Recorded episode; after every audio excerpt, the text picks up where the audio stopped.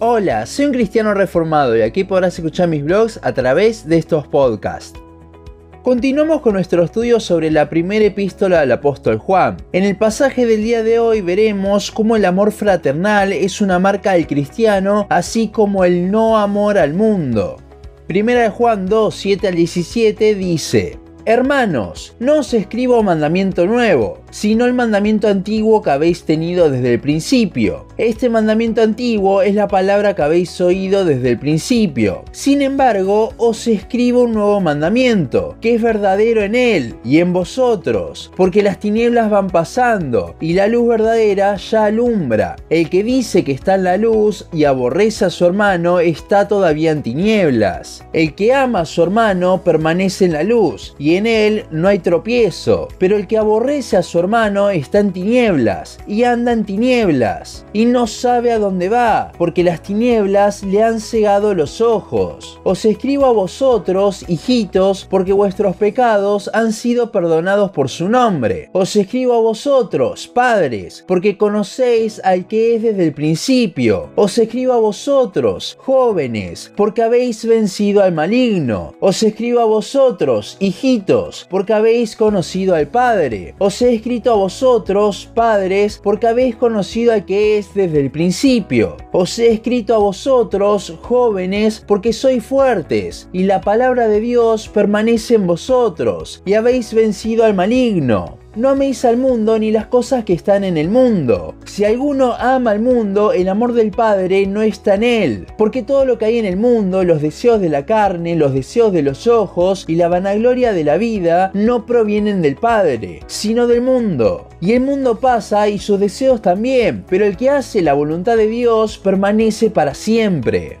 El pasaje que tomamos hoy es bastante largo, y si bien varios comentaristas y hasta los títulos de las Biblias lo dividen en dos o tres partes, creo que se puede entender muchísimo mejor si lo estudiamos en conjunto. Si bien por temas de tiempo no vamos a ir palabra por palabra como lo solemos hacer, creo que al entender las ideas de cada versículo se puede explicar muy bien la intención del autor. En el versículo 7 vemos que Juan habla de que no les está escribiendo nada nuevo, sino que lo antiguo Cristo lo renovó, por así decirlo. Pero el versículo 8 comienza diciendo que sí les va a dar un nuevo mandamiento. ¿A qué se refiere todo esto? Muchos hablan de que esto nuevo que les está escribiendo es lo que le va a decir en los versículos 8 al 11. ¿Qué es lo que hablan estos versículos? Habla sobre cómo un cristiano verdadero no puede vivir odiando, aborreciendo a sus hermanos, sino que la obra de Cristo se ve reflejada en que les amamos.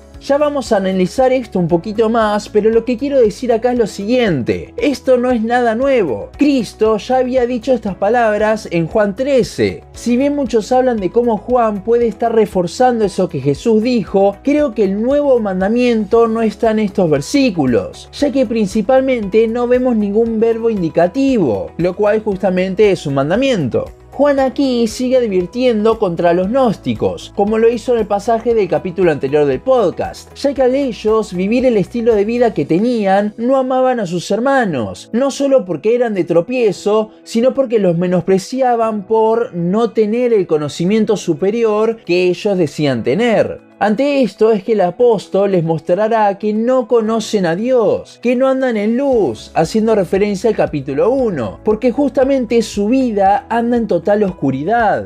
Repito lo que dije en el capítulo anterior. Juan no está dando una clase sobre seguridad de salvación aquí, sino que está advirtiendo de los falsos maestros. Así que tengamos cuidado en aplicar esto a la seguridad de salvación. Recordemos que no hay cristiano perfecto. Si bien pueden haber luchas y desacuerdos dentro de la iglesia, o mismo personas que se lleven mejor que otras por afinidad, un cristiano verdadero se va a preocupar por sus hermanos y su bien en todo sentido. Algo que los falsos maestros, y en este caso los gnósticos, no hacen.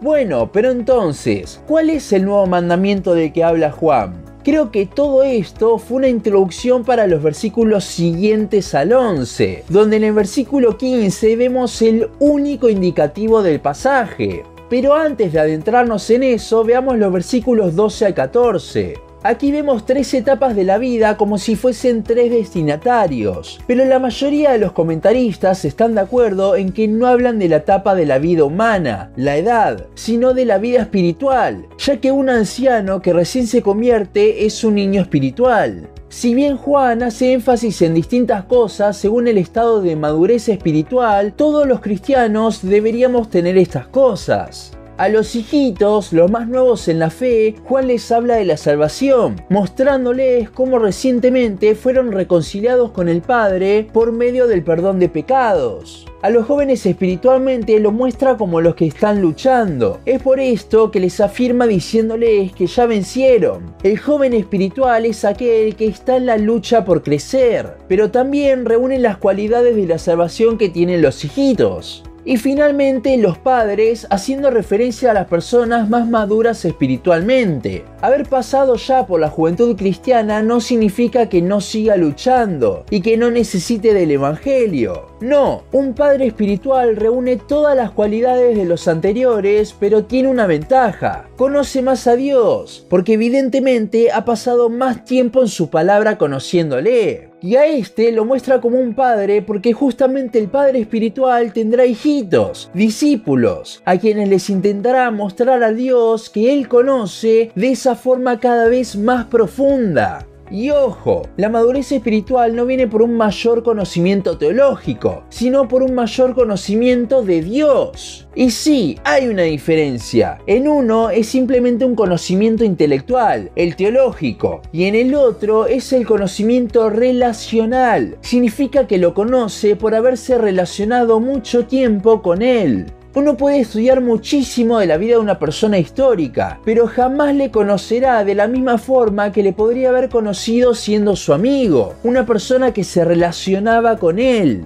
Ahora sí, entonces, veamos el indicativo del pasaje. El mandamiento podríamos decir entonces que es no améis al mundo ni las cosas que están en el mundo. Si bien la palabra para mundo es cosmos, la cual se suele utilizar para todo lo creado, Juan no está hablando de esto. Aquí el autor lo utiliza aludiendo al sistema del mundo, a todo el pecado que hay en él y cómo se mueve bajo ningún aspecto habla de no amar a las personas. No, debemos amarlas y tenerles compasión por no tener el Evangelio, lo que nos debe motivar a compartírselo. Si Juan estuviese hablando de las personas, entonces estaría de acuerdo con los gnósticos, que no demostraban amor para con nadie como vimos anteriormente. Ahora, ¿por qué Juan da este mandamiento? Ciertamente este mandamiento es la cara opuesta al mandamiento principal, amar a Dios por sobre todo. Esto lo deja en claro el final del versículo 15 uno o ama a Dios y no ama al mundo, o no ama a Dios y ama al mundo.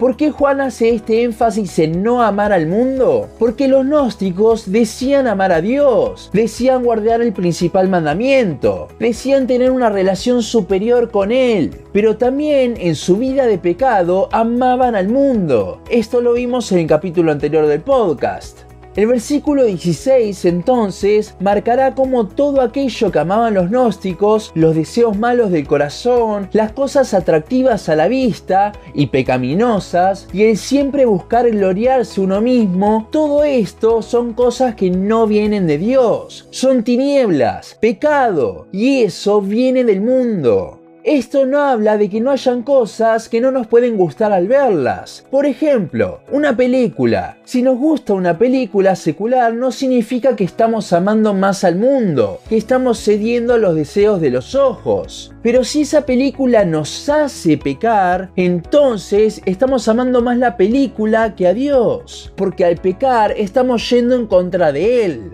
El tema pasa principalmente por aquello que amamos. Los dos mandamientos principales están basados en el amor, porque es a raíz de ese amor que nos moveremos de forma que agrade a Dios. Aquí en lugar de prohibir las cosas directamente, Juan habla de que no las amemos, porque de vuelta, nuestro comportamiento estará determinado por las cosas que amemos. Si bien es un mandamiento nuevo porque no aparece antes puesto de esta forma, decir que no amemos al mundo es lo mismo que decir que amemos a Dios por sobre todo. Eso una cosa o la otra. Vemos en este pasaje entonces la centralidad del amor, pero no lo central del amor en Dios, como hace la iglesia moderna hoy en día. Porque como vimos en los atributos de Dios, no hay atributo mayor a otro, sino que esta centralidad la vemos en nosotros. El amor hacia los hermanos y el amor hacia Dios son las verdaderas características del creyente. Y todo este amor lo produce el Señor, como veremos más adelante en esta serie. La forma de comportarse surgirá de aquello a lo que amemos, y los gnósticos amaban al mundo. De esta forma es que Juan les sigue advirtiendo sobre estos falsos maestros. Para cerrar, me gustaría terminar hablando del versículo 17. En este versículo, Juan nos dirá que ni siquiera tiene sentido amar al mundo, porque todo esto llegará a un fin. En contraste, el cristiano permanecerá para siempre. Y no, este versículo no habla de que si obedecemos a Dios, entonces Él nos hará perseverar. La perseverancia es por gracia y no por méritos. Esto lo pueden ver en el estudio sobre la perseverancia de los santos que hicimos hace un tiempo. Juan viene hablando de cómo los gnósticos no hacen lo que le agrada a Dios y los expone como que no son del Señor. Ahora, una persona que sí está en Cristo reflejará eso, se verá la voluntad de Dios en él. Pero esto no es la razón por la que persevere, sino que la muestra de que Dios lo hará perseverar para siempre es que hace la voluntad de Dios. El Señor es quien nos hace perseverar, no nosotros. Pero una marca de que Él está haciendo la obra es que, a diferencia de los gnósticos, hacemos lo que Él quiere. Y no ignoremos tampoco lo que venimos hablando. Todo esto, toda nuestra forma de andar, viene de amarle más a Él. Es por eso que los padres espirituales de los versículos 12 a 14 son más duros espiritualmente, porque le conocen, tienen una verdadera relación con Dios. Y si tienen una verdadera relación con el Señor, ¿cómo no amarle cada vez más? Y si le amamos cada vez más, ¿cómo no vamos a querer hacer su voluntad y agradarle? No amemos al mundo, sino que amemos a Dios conociéndole cada vez un poco más, en una relación. Solo así nuestra vida será un reflejo de Cristo. Hasta aquí nuestro podcast de hoy. Seguinos en Facebook, Instagram, YouTube y Spotify. En todas nos encontrás como un cristiano reformado. También seguinos en uncristianoreformado.blogspot.com para leer el resto de nuestros blogs. Nos vemos en la siguiente ocasión.